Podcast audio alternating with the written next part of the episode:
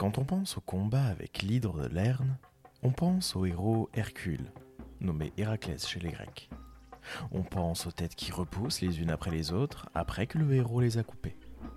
On pense encore à Héra, qui en veut à Héraclès d'être né parce que Zeus l'a trompé avec une mortelle, la reine de Thèbes, Alcmène. Pourtant, on oublie souvent qu'un petit animal tente d'aider l'hydre à tuer Héraclès. Carcinos, ou Carcinos, le petit crabe qui devient à sa mort une constellation céleste. Prenons le temps d'observer son histoire par le petit bout du mythe. Aujourd'hui, Carcinos ou le crabe devenu cancer.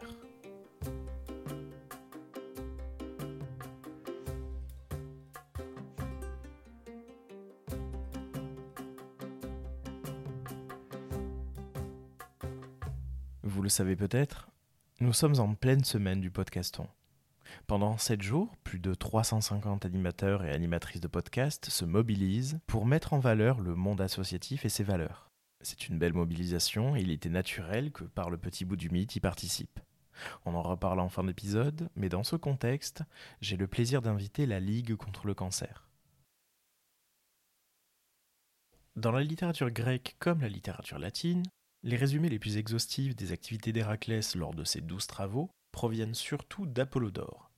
On en a déjà parlé à l'occasion de quelques épisodes, sa bibliothèque rassemble de très nombreux mythes. Et c'est ainsi qu'il nous parle du combat contre l'hydre de Lerne. Comme second travail, Eurysthée ordonna à Héraclès de tuer l'hydre de Lerne. Cet hydre, nourri dans le marais de Lerne, sortait dans la plaine pour ravager les troupeaux et le pays. Elle avait un corps gigantesque et neuf têtes, dont huit étaient mortelles, et la dernière, celle du milieu, immortelle. Héraclès monta donc sur un char, avec Iolaos pour cocher, et se rendit à Lerne. Il fit arrêter les chevaux, trouva l'hydre sur une sorte de colline, près des sources d'Amimonée, où elle avait son repère. En lui lançant des traits enflammés, il l'obligea à sortir, et, quand elle fut dehors, il la saisit et la tint solidement. Mais elle enlaça l'une de ses jambes et s'attacha à lui. Il avait beau abattre ses têtes à coups de massue, il n'arrivait à rien, car pour chaque tête abattue, il en repoussait deux. Un crabe géant vint au secours de l'hydre et lui mordit le pied. Aussi, après avoir tué le crabe, à son tour appela-t-il au secours Iolaos, qui mit le feu à une partie de la forêt voisine et, avec des brandons, brûla les têtes à la racine pour les empêcher de repousser. Quand de cette façon il fut venu à bout des têtes toujours renaissantes, il trancha la tête immortelle, l'enfouit sous terre et plaça par-dessus un lourd rocher en bordure de la route qui va de Lerne à Éléonte. Quant au corps de l'hydre, il le fendit pour tremper ses flèches dans son venin. Mais Eurysthée déclara qu'on ne devait pas compter cette épreuve au nombre des dix travaux, parce qu'Héraclès n'était pas venu à bout de l'hydre tout seul, mais avec l'aide de Iolaos. Une des sources latines importantes reste le traité de l'astronomie du poète Hygin. Il balaie toutes les constellations du ciel ainsi que les planètes. Il s'arrête sur la constellation du cancer en reprenant quelques idées d'Ératosthène, que nous citerons tout à l'heure. Dans son texte d'ailleurs, il va citer un nom alternatif de Dionysos qu'il nommera Liber. Le cancer. Un bienfait de Jupiter le plaça, dit-on, parmi les astres, parce que lors de son combat d'Hercule contre l'hydre de Lerne, il sortit du marais pour lui saisir le pied et le mordre. Donc Hercule, indigné, le tua. Mais Junon le plaça au ciel, de manière à l'associer aux douze signes que la course du soleil occupe principalement. Dans une partie de cette figure, il y a les ânes, c'est leur nom, que Libère a représentés sur la carapace du cancer sous l'aspect de deux étoiles en tout. En effet, Libère, que Junon avait rendu fou, dit-on, s'enfuit dans son délire à travers la Thesprotie avec l'idée d'atteindre l'oracle de Jupiter à Dodone pour le consulter sur le meilleur moyen de recouvrer son ancien état mental. Mais parvenu à un vaste marais, infranchissable, il rencontra deux anons, s'empara de l'un d'eux, dit-on, et ainsi traversa sans se mouiller le tout. Donc, arrivé au temple de Jupiter dodonéen, il fut aussitôt délivré de sa folie, dit-on, et pour remercier les Anons, il les plaça au ciel. Selon quelques récits même, il accorda la parole humaine à l'âne qui le transporta. Par la suite, celui-ci entra en compétition avec Priap à propos de son organe, fut vaincu et tué par lui. Libère en eut pitié et le mit au nombre des astres. Pour faire savoir qu'il avait agi ainsi en faveur d'un dieu, non d'un homme peureux, fuyant Junon, il le plaça sur le cancer qu'un bienfait de la déesse avait fixé au ciel. On raconte aussi une autre histoire sur les ânes. Selon le récit d'Ératosthène, à l'époque où Jupiter déclara la guerre aux géants et convoqua tous les dieux pour les attaquer, arrivèrent le vénérable Libère, Vulcain, les satyres, les silènes montés sur des ânes. Parvenus à une faible distance des ennemis, les ânes, dit-on, furent pris de panique, et ainsi chacun poussa un grand cri, inconnu des géants, en sorte que leur braiement mit en fuite tous les ennemis et provoqua leur défaite. Il y a une histoire analogue sur la trompette de Triton, car lui aussi, raconte-t-on, ayant trouvé une conque et l'ayant creusée, l'apporta avec lui contre les géants, et là, il émit avec la conque un son inouï. Les ennemis craignirent que ce fût le mugissement de quelque bête monstrueuse amenée par leurs adversaires, prirent la fuite et par cette défaite tombèrent au pouvoir de leur ennemi.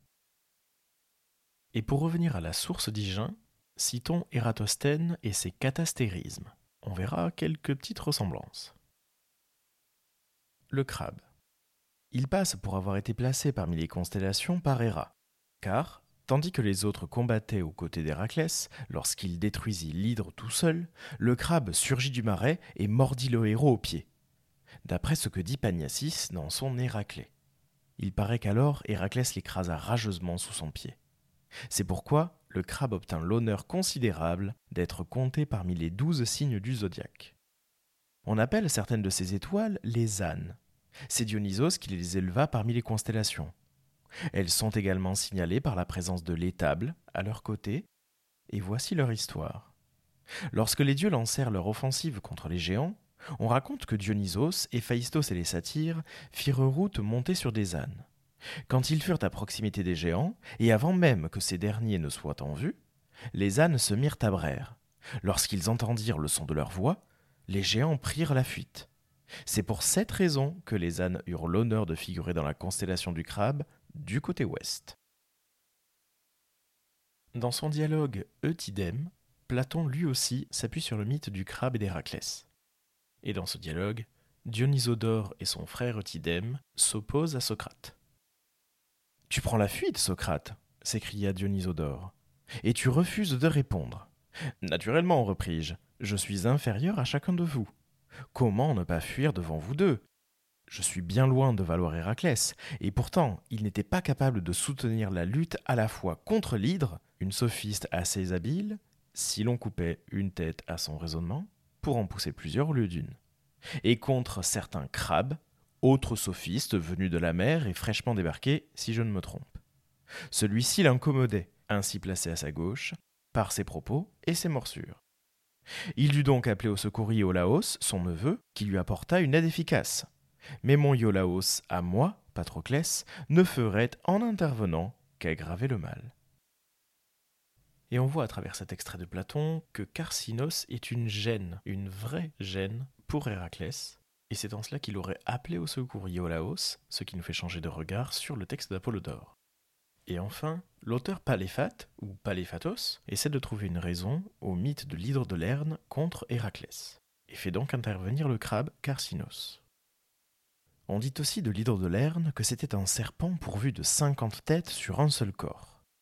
Quand Héraclès tranchait l'une de ces têtes, deux surgissaient.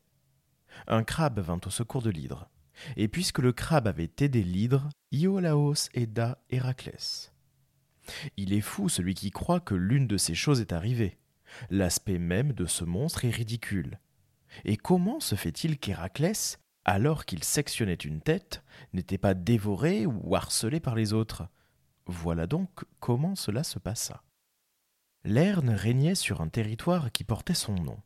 En ce temps-là, tous les hommes vivaient dans des villages. À présent, ce territoire est habité par les Argiens. Les cités d'alors s'appelaient Argos, Mycène, Tyrène, Lerne, et chacune d'elles était gouvernée par un roi. Les autres souverains étaient soumis à Eurysthée, fils de Sténélos. et petit-fils de Persée.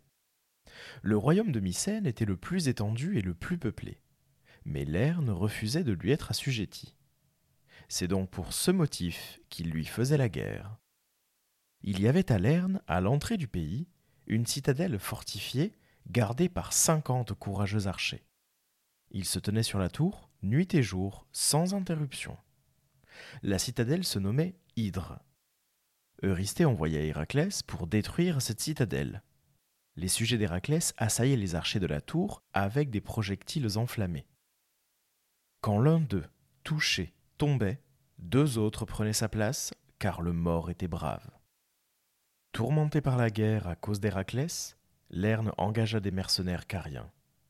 Un homme nommé Crabe, puissant et belliqueux, arriva à la tête d'une armée. Et avec son aide, ils attaquaient Héraclès.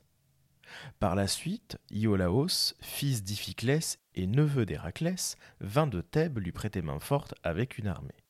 S'étant approché de l'hydre, il mit le feu à la tour qui se dressait sur la forteresse. Grâce à cette tactique, Héraclès les vainquit. Il tua l'hydre et anéantit l'armée. De cet événement, on a écrit que l'hydre était un serpent, et on a formé le mythe. Et c'est ainsi que s'achève notre parcours dans l'histoire de Carcinos, ce personnage qui aura été particulièrement éphémère dans l'histoire d'Hercule ou d'Héraclès. En tout cas, dans le langage médical, le terme de carcinome, qui désigne une tumeur cancéreuse, tire son nom de carcinos, le terme grec qui signifie crabe. Et on voit donc le lien avec le mythe d'Héraclès et ce crabe qui essaie toujours de lui croquer la jambe. Et le terme latin cancer, qui a donné le mot cancer, vient de la même racine indo-européenne qui signifie dur. Voilà, cet épisode un peu spécial touche à sa fin. J'espère que vous l'avez apprécié et je vous encourage à visiter le site www.podcaston.org pour découvrir plus d'une centaine d'autres associations à travers d'autres excellents podcasts. C'est aussi l'occasion, si vous en avez la possibilité, de faire une promesse de don pour la Ligue contre le cancer. Et là aussi, cela se passe sur le site podcaston.org très facilement. On compte sur vous et merci pour votre fidélité à ce podcast. N'hésitez pas à vous abonner à ce podcast sur votre plateforme de streaming préférée et à laisser 5 étoiles sur Apple Podcast et Spotify. Partagez cet épisode sur les réseaux sociaux pour que nous soyons toujours plus nombreux à faire vivre ces petites histoires de la mythologie. A bientôt pour un nouveau coup d'œil par le petit bout du mythe.